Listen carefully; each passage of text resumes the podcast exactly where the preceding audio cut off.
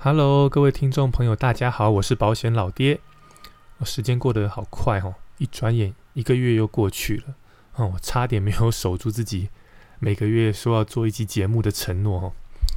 那今年的变动对我来说很大哦，因为三月我我提离职了嘛，哦，离开了我待了十六年的公司。那预计明年会回到台南哦，重新出发。那这些决定其实都原本都不在我的人生规划内。好，那这些心路历程我有泼在自己的脸书，哦，跟朋友分享了。今天就借这集的机会，哈，把这些文字整理成声音，好，跟听众们分享。话先说在前头哦，很多老朋友他们恭喜我衣锦还乡。我只能说，这个万万不敢当哦。严格来说，哦，其实我是在台北混不下去，夹着尾巴逃回台南的。哦，只差没有跟海角七号的阿嘎一样，骂一声“操你妈”的台北而已。我想很多人会有一样的疑问，就是啊，老爹，你保险不是做得很好吗？收入应该很不错啊。我只能说，哈，回想自己曾经年少无知的那段时光，我的收入的确不是不算差。可是，当我有了自己的意识之后，那就不再是那么一回事了。大家应该有看过《骇客任务》这部电影吧，《Matrix》嘛，《骇客任务》这么经典的电影，你不要跟我说你没有看过。哦好啦，其实我也只看过第一集而已，哦，那后面在演什么都看不懂了。那这部电影哦，它上映是在千禧年前哦，一九九九年，剧情是在描述有一位叫做尼欧嘛，尼欧哦，这位工程师。哦，就是基努里维这个大帅哥演的。那他突然发现到生活当中有很多的不对劲。那直到他跟那个莫菲斯相遇，哦，就是那个很壮的黑人嘛，哦，跟莫菲斯相遇之后，他才发现到说，哦，原来一切都源自于母体，哦，就是 Matrix，哦，这个这个母体。那母体其实它是一个很庞大的电脑系统，透过连接人类大脑的管线来传送程式。那使人活在大脑所感知的1999年这个虚拟的世界，但其实真实的世界已经跑到202199年了。这时候人类已经被囚禁在一个一个的胶囊里面，那身体会散发出的热量，它的单位哦，经过核融合之后变成电脑系统的电源。换句话说，人类就只是电池了哦，不再从娘胎出生，是被栽种出来的。那死掉的人则被。融化成为液体，喂养新生儿。那极少部分脱离母体解放的人类，因为与母体不相容，只能居住在接近地心哦一处名叫喜安哦喜安的流放城市。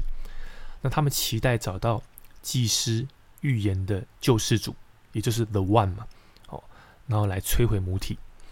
故事大概就是这样子。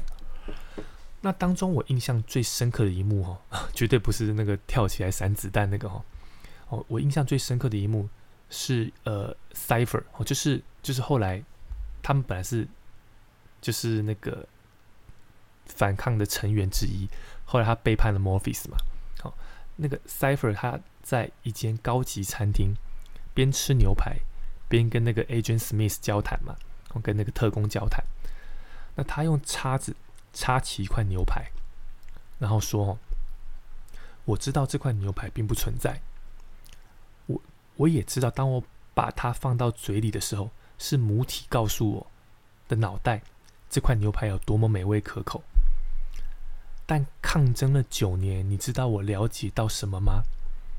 接下来他就把牛排放到嘴巴里，露出了非常满足的表情，然后说：‘Ignorance is bliss。’ Ignorance is bliss，无知是幸福的，这是他抗争九年后得到的结论。无知是幸福的。我觉得这一幕是这部电影最高光的时刻，最经典的时刻。因为觉知太痛苦了，与其要对抗它，不如交换灵魂，轻松的活着。这大概就是我这几年。在保险业的挣扎的现况，别误会哈，我从来没有怀疑过保险的价值，十六多年来没有一天怀疑过。我怀疑的是保险公司的做法。接下来我就举几个例子来跟大家聊聊，听完之后，大家就应该能够理解我跟这个母体有多么格格不入啊！当然，先强调，以下这些情形都是我在业界自己观察到的现象，没有针对某特定公司或是某一位业务员，好，就是一个我观察到的一个普遍的现象。OK，先讲个最基本的行销好了。好，行销这件事情。保险业务员的工作是在协助客户做好风险管理。所谓的风险管理，意义就是在客观评估所有风险事故发生与损失的可能性后，依照自己的预算，决定使用风险控制或是风险理财。风险控制是风险事故发生前使用的，风险理财是风险事故发生后用的。好。决定利用风险控制或是风险理财的方式所做的管理行为，啊，讲白话文就是，保险只是客户执行风险管理的方法之一，不是唯一。但是在现在保险公司以及保险业务员的眼中，风险管理就是卖客户保险，再卖客户保险，再卖客户更多更多的保险，这并不是一个很健康的状况。再加上。保险商品它有一定程度的复杂性，懂得自己上网做功课，愿意花时间了解自己需求的客户绝对是少数。绝大多数的客户往往会相信业务员说的，业务员说什么就买什么。最后，最可怕的地方在于，过去，嗯，你不能说过去，其实现在还是的，就是市场是由单一大型保险公司的业务员主导。哦，市场是被这些单一大型保险公司的业务员给主导。那因为业务员他就只能卖自己家的产品啊。那当客户该买都买了以后怎么办呢？那保险公司就只好继续推出新商品。这些经过包装后的新商品的共同特色往往是华而不实四个字。那长样长相大概都是高保费低保障的终身险。然后他们洗脑业务员，告诉业务员说这个商品对客户很好。那业务员就继续。把这些商品塞到客户的嘴巴里，那全台湾，呃，台湾全世界保险渗透度第一名，全世界排名第一的成绩，就是靠业务员这样塞出来的。OK，那我觉得这个现况，我我不能够接受，这样的事我不愿意再继续做下去了。OK，那台湾的行销，就来谈增援。坦白说，在我过去所所处的单位。增援很重要。我老板他其实就是透过这三十多年来不断的增援，才能够开枝散叶，建立很庞大的事事业体。我老板在在在我们我们前公司是非常非常有名的一个主管。那其实真的要说吼，不要说他了，就像我啦，我能够在原来的公司做到有一定程度的知名度，其实坦白说靠的也是增援。保险是我退伍后的第一份工作。我老家在台南，哦，我在台北没有任何的人脉背景，能够在短短不到三年的时间就爬到区经理的位置，与其说靠的是行销，其实是增援，或者应该是说，依照我老东家业务制度设计的精神，其实真正需要做个人推销的阶段，就只有从业务代表到业务主任这一段，主任以后。你的重点其实就要放在增援上了。如果你不增援，你就只能当万年主任，你没办法继续往上爬。在过去，这这我我就是我的观念就是不断的增援。可是现在现在的我我哈，我并不认同这样的制度。为什么哦？那俗话说“演而优则导”，那前提是你要能够演的像样，再来导吧。那用在行销上，就是至少你的推销功力要有一定的水准，你再来做增援吧。但是现在的市场放眼过去，我看到绝大多数在做增援的主管都是行销能力不强的人，等于形成了一个逆选择。那为什么行销功力强的人不愿意增援呢？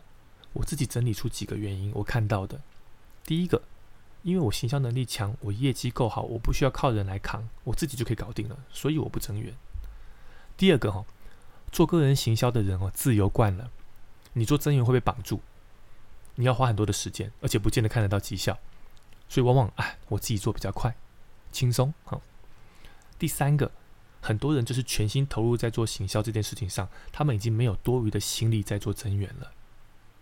最后，因为没有办法说服自己，我就是这一种了，就是啊，我自己都做的不开心了，我都怀疑母体了，你要我怎么样去找人进来一起做？OK，这这是我我自己这关没办法过嘛。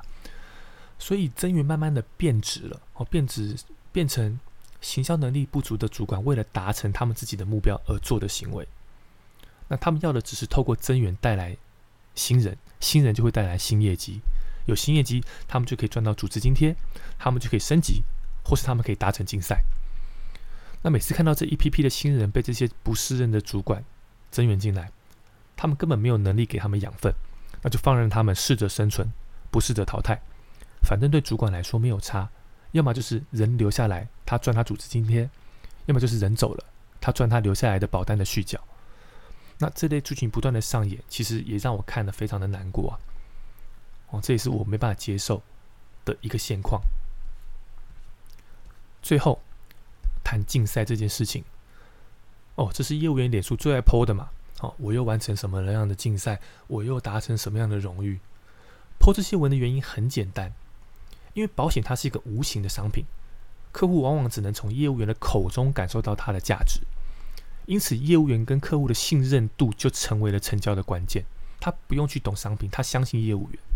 OK，那也因为如此，所以业务员他会不断的分享自己在工作上达成的成就，然后让客户看到，让客户信任他，就会再买单。这个道理我懂，因为过去我也是这样子干的。这让我回想起来，哈，十六年前，当我还是小菜鸟的时候，我因缘际会参加过一场演讲。这个演讲者叫张景贵教授，呃，蛮有趣的一个人啊。对，大家可以可以上网查一下哦，他算是蛮有名的哦。张景贵教授那时候他问台下，因为聊他就是很能聊嘛。那那后来那个课程也是保险业务比较多。那他聊到后来，他就问台下的观众说：“哎，他就问说，你们知道保险公司靠什么方式逼业务员做业绩吗？”哦，他就直接问哦。保险公司靠什么方式来逼业务员做业绩？当时的我很菜，我就直接回答靠考核。诶，他听到了，他就走到我旁边，笑笑的拍我的肩膀说：“年轻人，考核只能驱动最末端的业务员。如果保险公司要靠这些业务员，他们早就倒光了。保险公司最厉害的地方，不是用考核。”是用荣誉来逼你，用荣誉，用连续的荣誉来逼你，这样才逼得出他要的业绩。哇！现在回想起来，张教授实在是看透保险公司了。也因为如此哦，这十六年来，我看了太多人为了得到荣誉而做出不荣誉的事情，包含我自己也干过。而你追求的荣誉越大，你犯下的错就越大。啊，你不知道出来跑总有一天要还的吗？光为了荣誉这两个字，真的值得你赌上一切吗？况且哈，追求别人给你的定位，如果你的目的是追求别人给你的定位，你就必须玩别人定下的游戏规则，你就必须照着别人的定的游戏规则走。那为什么？可是为什么我的价值需要靠别人来定义我呢？我认为再多别人给的定肯定，都没有自我肯定来的重要。唯有当你清楚自己的定位，你才能够跳脱出世俗的眼光，你才能够真正为捍卫自己的价值而奋斗。这是我现在的感受。好，所以以上简单的聊了保险业的这这三个现况，哦，你就知道我我我跟这个市场多么，或是说跟这个母体多么格格不入。那也许你会问呢？那难道这些业务员从来都不对公司的做法、交法产生怀疑吗？我的理解哈，对菜鸟阶段的业务员来说，他们应该不太会怀疑，因为他们对这个产业了解还不够深，他们资讯的取得绝大多数来自于自己的主管跟公司，所以不太可能产生怀疑。就算产生了怀疑啊，这些业务员应该很快就淘汰掉了啦，做不下去了嘛，就会离开这个产业了。至于中生代哈，他们正在为自己的事业打拼，他们需要大量的推销跟增援。所以基本上，他们的利益跟保险公司的利益是绑在一起的。所以他们会继续贯彻保险公司的意志。最后，像老爹这种老鸟，我认为哈，很多老鸟应该都有曾经经历过我这段心路历程，就是跟自己的内心在你说对话也好，打架也好，对，但是可能很多数的人就像 Cyber 一样，与其要去面对去抵抗，啊，不如就将错就错就错下去吧。OK，雷洛从打死不贪污到变成五亿探长，就只在一念之差而已啊，都只在一念之间而已啊。我强调哈，我并不是否定业务员的做法或价值，哦，我还有很多非常非常好的朋友，都是选择留在原本的公司，他们脚踏实地的做着推销跟增援，离开是我个人的选择，不见得我的观念、我的选择就是对的。但是哦，人生等于选择，你就要接受你每一个选择背后带来的结果。就像我，就像我，你去想哦，当一个保险业务员选择每天花时间说服客户不要买保险的时间，比要买保险的时间还要多的时候，你觉得这个业务员还活得下去吗？但不好意思啊，这就是我的日常，这就是我的日常，所以我认清了这个事实。好，就是我的选择带来结果，就是以我自己的状况，我要在保险业赚到大钱的机会是微乎其微了。这就是我面临到的问题。但是生活的压力不会因为我的选择而降低。哦，我现在台北买的房子已经快要住不下了，小孩长大了，未来他们还有，如果还要给他们更好的教育，这个钱是少不了的。自己的退休有吗？还有我未圆的特斯拉的梦想，哎，我啊不好意思，所以哈，如果我想要多保留一点自我，在不降低既有的生活品质的情况下，似乎离职转换身份，并且回到台南重新开始，是一个最佳的选择了。当然啦，哦，砍掉重练真的很伤。我在南山十六年的累积，砍掉重练真的很伤身。不过，至少值得庆幸的是，我找到我的西安城了。我在那边结交了一群志同道合的朋友、好伙伴。我们都是通过国家考试的保险经纪人，每天讨论的不再是你业绩报多少、你竞赛差多少，而是讨论保单条款、评议、保险法以及法院判决这些东西，来保障消费者的权益。我们甚至可以不用进办公室。就可以上课、开会，甚至报账。至少我记得，我我至少我我登录后，哦，我还没有进去过办公室了。对，那我知道我自己不是你哦，我当不了救世主，我也不指望能够摧毁母体。但至少我知道，在这个产业中，还有一小群人和我的想法是一致的。我并不孤单，我们依然每天认真努力，试图改变。这个母体，唤醒更多的消费者以及保险业务的从业人员，有这样的目标，就很值得我继续在这个产业中打拼下去了。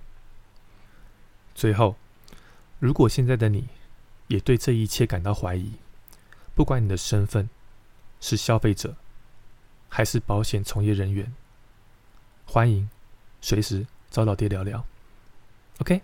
那这集我们就聊到这里喽，下次见，拜拜。